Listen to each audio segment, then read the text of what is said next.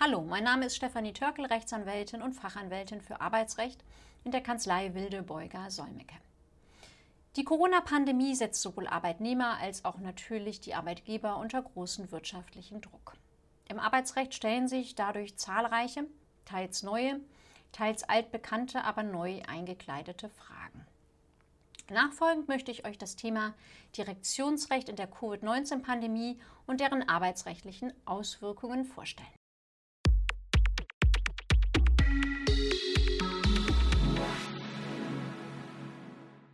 Unter dem Stichwort Direktionsrecht möchte ich mich mit der Frage befassen, ob der Arbeitgeber insbesondere nach der modifizierten Corona-Arbeitsschutzverordnung, die im Januar diesen Jahres in Kraft getreten ist, den Mitarbeiter ins Homeoffice versetzen kann oder ob dem Mitarbeiter sogar ein Anspruch gegen seinen Arbeitgeber auf Homeoffice zusteht.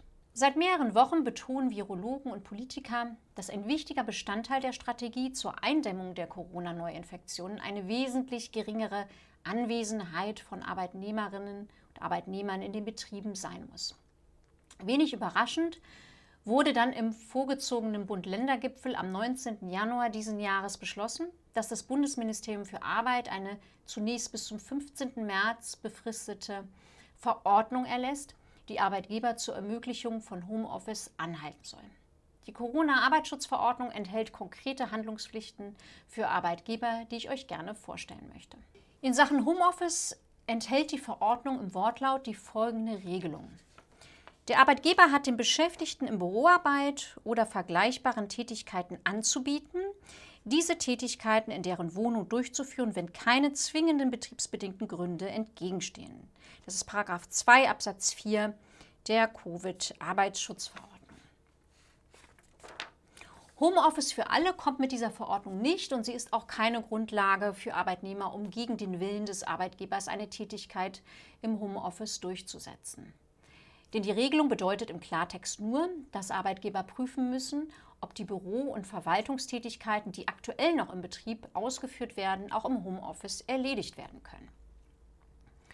Was genau zwingende betriebsbedingte Gründe sind, die einer Verlagerung von Tätigkeiten entgegenstehen, Darüber enthält die Verordnung selbst keine Hinweise.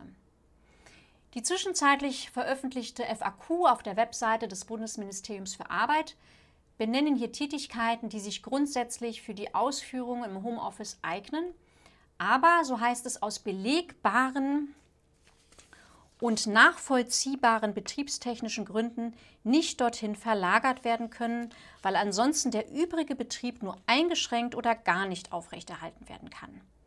Dazu gehören zum Beispiel die Bearbeitung und Verteilung der eingehenden Post, Bearbeitung des Ein- und Warenausgangs, Schalterdienste bei weiterhin erforderlichen Kunden- und Mitarbeiterkontakten, Materialausgabe, Reparatur- und Wartungsaufgaben, zum Beispiel IT-Service, Hausmeisterdienste und Notdienste zur Aufrechterhaltung des Betriebes, im Einzelfall auch Anforderungen des Datenschutzes und des Schutzes von Betriebsgeheimnissen. Was kann der Mitarbeiter aber tun, wenn keine betrieblichen Belange dem Homeoffice entgegenstehen, der Arbeitgeber sich dem Homeoffice aber dennoch verweigert? Die Verordnung selbst sieht hier keine Regelung vor. Zunächst sollte man mit dem Arbeitgeber das Gespräch suchen. Als nächste Stufe kann auch, soweit vorhanden, der Betriebsrat eingeschaltet werden und im äußersten Fall die Arbeitsschutzbehörde oder die gesetzliche Unfallversicherung um Hilfe gebeten werden. Denn angesichts der angespannten Infektionslage muss damit gerechnet werden, dass die Arbeitsschutzbehörden unterstützt durch die Unfallversicherungsträger überprüfen werden, ob die zwingenden betriebsbedingten Gründe für eine Arbeit im Betrieb tatsächlich vorliegen. Die Behörde kann hierfür die Vorlage von Auskünften und Unterlagen verlangen und in der Konsequenz so weit gehen, dass die betroffenen Arbeiten im Betrieb untersagt werden. Diese Befugnisse ergeben sich aus 22 Arbeitsschutzgesetz. Wenn die Anordnungen der Arbeitsschutzbehörde nicht befolgt werden, droht sogar ein Bußgeld von bis zu 30.000 Euro nach 25 Arbeitsschutzgesetz. So wie kein Anspruch des Mitarbeiters auf Homeoffice besteht, ist auch kein Arbeitnehmer verpflichtet, ins Homeoffice zu wechseln.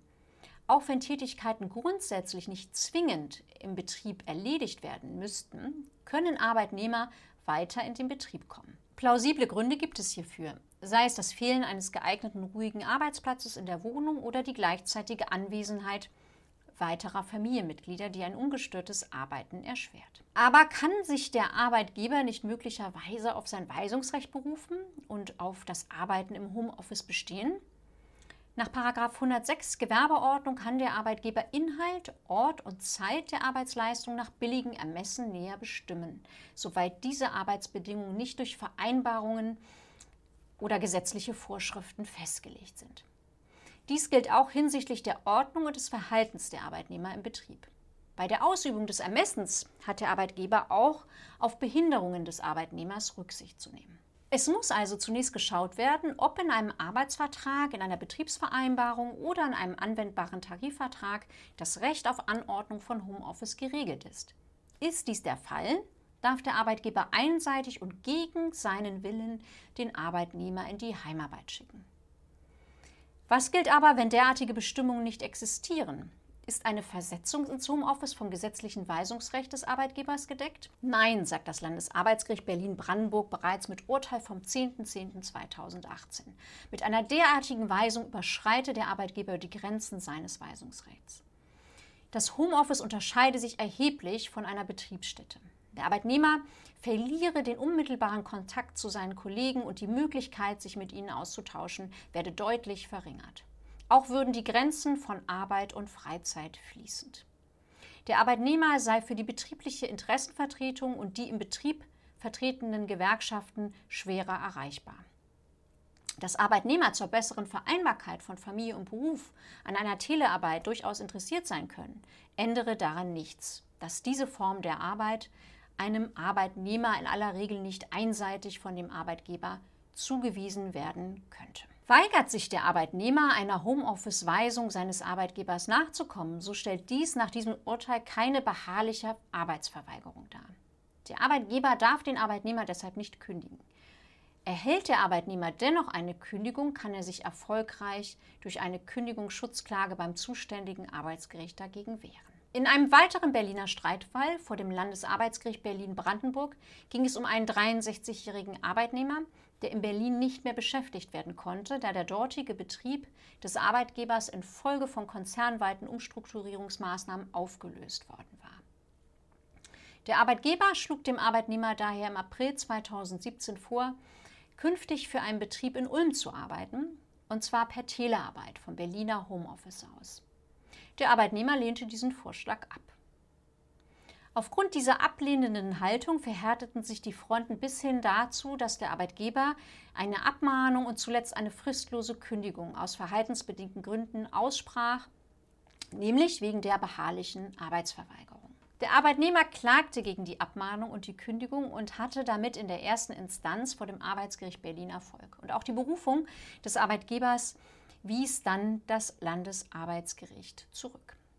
Das Arbeitsgericht führte aus, dass der Arbeitgeber nicht allein aufgrund seines Weisungsrechts berechtigt sei, dem Arbeitnehmer Telearbeit im Heimbüro zuzuweisen. In den Urteilsgründen heißt es, der Arbeitnehmer war weder aufgrund seines Arbeitsvertrages noch aufgrund einer Gesamtbetriebsvereinbarung, auf die sich der Arbeitgeber im Prozess gestützt hatte, zur Arbeit im Homeoffice verpflichtet. So sah die Gesamtbetriebsvereinbarung lediglich vor, dass Arbeitnehmern wie dem Kläger eine vorübergehende Homeoffice-Tätigkeit angeboten werden sollte. Doch enthielt sie keine Pflicht, ein solches Angebot auch anzunehmen. Der Arbeitgeber hatte dem Arbeitnehmer zwar ein Schreiben mit dem Betreff Versetzung zukommen lassen, doch wurde der Arbeitnehmer in diesem Schreiben ausdrücklich um Zustimmung zu einer künftigen Tätigkeit im Homeoffice gebeten sodass das Landesarbeitsgericht dieses Schreiben nicht als einseitige Weisung bzw. Versetzung bewertete. Aber selbst wenn der Arbeitgeber eine solche Weisung ausgesprochen hätte, wäre sie nach Ansicht der Berliner Richter unwirksam. Denn der Arbeitgeber würde mit einer solchen Weisung den vereinbarten Vertragsrahmen überschreiten und könnte sich auf nicht auf 106 Absatz 1 Gewerbeordnung stützen, heißt es in dem Urteil. Welche Rolle spielt der Betriebsrat in Zeiten von Corona? Gerade in dieser Zeit sind Betriebsräte gefordert. Gibt ihnen das Gesetz doch die Pflicht auf, die Interessen der Arbeitnehmer zu vertreten und vertrauensvoll mit dem Arbeitgeber zum Wohle der Belegschaft zusammenzuarbeiten. Der bundesweit geltende Covid-Arbeitsschutzstandard des Bundesarbeitsministeriums setzt die Rahmenbedingungen, wie die Arbeitnehmer von einer Infektion geschützt werden. Die Vorgaben weisen dem Betriebsrat eine aktive Rolle bei der Umsetzung zu. Der Maßnahmenplan soll sicherstellen, dass die Betriebe den Infektionsschutz auf längere Sicht einhalten, wenn die Wirtschaft wieder hochgefahren wird. Kann der Betriebsrat danach auch hinsichtlich der Frage des Homeoffice die Initiative ergreifen? Dem Betriebsrat steht in allen Bereichen das Initiativrecht zu, in denen das Gesetz eine Einigung zwischen Arbeitgeber und Betriebsrat und bei Scheitern der Einigung die Entscheidung einer Einigungsstelle vorsieht. Beim Gesundheitsschutz hat der Betriebsrat ein solches Mitbestimmungsrecht. Während der Pandemie kann eine allgemeine Bestimmung zur Arbeit im Homeoffice eine allgemeine Maßnahme zum Gesundheitsschutz darstellen. Ignoriert der Arbeitgeber dabei die Beteiligungsrechte, kann der Betriebsrat erfolgreich eingreifen.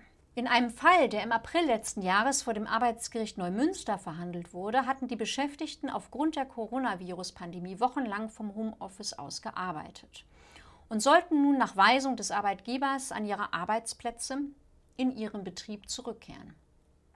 Der Betriebsrat hat diesen Rückruf vorläufig verhindert. Denn der Arbeitgeber hatte bei der Aufforderung zur Arbeitsleistung einige Dinge vergessen. Er hatte zuvor nichts mit dem Betriebsrat besprochen, nichts über die Durchführung einer Gefährdungsbeurteilung nach 87 Absatz 1 Nummer 7 Betriebsverfassungsgesetz, nichts über die zu ergreifenden Arbeits- und Gesundheitsschutzmaßnahmen nach 87 Absatz 1 Nummer 7 Betriebsverfassungsgesetz, nichts über die Dienstpläne nach 87 Absatz 1 Nummer 2 Betriebsverfassungsgesetz, und nichts über die Umsetzung der Kurzarbeit nach 87 Absatz 1 Nummer 3 Betriebsverfassungsgesetz. Damit war der Betriebsrat des Unternehmens nicht einverstanden.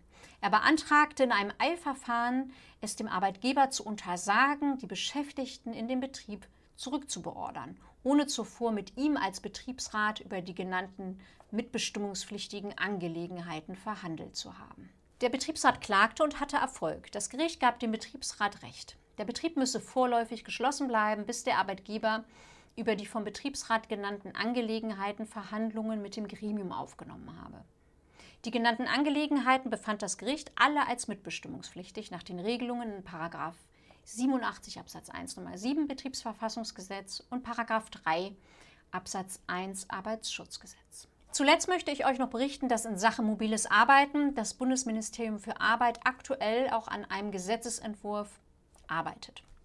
Aber auch hier enthält die aktuelle Version keinen festen Anspruch der Beschäftigten auf Arbeiten von einem beliebigen Ort aus. Dafür aber eine fristgebundene Erörterungs- und Begründungspflicht für den Arbeitgeber. Der Entwurf stellt klar, was unter mobile Arbeit im Sinne des geplanten Gesetzes zu verstehen ist. Ein Arbeitnehmer arbeitet dann mobil, wenn er seine Arbeitsleistung unter Verwendung von Informationstechnologie außerhalb des Betriebes erbringt. Das mobile Arbeitsgesetz soll nur für regelmäßige, also nicht nur anlassbezogene mobile Arbeit gelten. Danach ist Folgendes vorgesehen. Der Arbeitnehmer hat seinen Arbeitgeber mindestens drei Monate vor Start der gewünschten mobilen Arbeit in Textform, also zum Beispiel per E-Mail, über deren Beginn, Dauer, Verteilung und Umfang zu informieren. Im Idealfall treffen die Parteien dann eine Vereinbarung. Sofern der Arbeitgeber den Wunsch des Arbeitnehmers ohne Begründung ablehnt oder sich nicht äußert, soll eine gesetzliche Fiktion greifen. Für sechs Monate gilt dann die mobile Arbeit entsprechend den Wünschen des Mitarbeiters als festgelegt. Der Vorschlag des Bundesministeriums für Arbeit sieht außerdem vor, dass Arbeitgeber Beginn, Ende und Dauer der gesamten mobilen Arbeitszeit ihrer Mitarbeiter erfassen müssen. Damit geht der Entwurf über die aktuelle Dokumentationspflichten nach dem Arbeitszeitgesetz hinaus. Mangels einer Formvorgabe sind sowohl die manuelle als auch die elektronische Zeiterfassung möglich. Der aktuelle Stand des Entwurfs stammt vom 14. Januar diesen Jahres. Wir verfolgen die Entwicklung weiter und werden berichten, sobald feststeht, welche neuen Pflichten für Arbeitgeber eingeführt werden. Wir freuen uns, wenn ihr dann wieder dabei seid. Tschüss und bis zum nächsten Mal.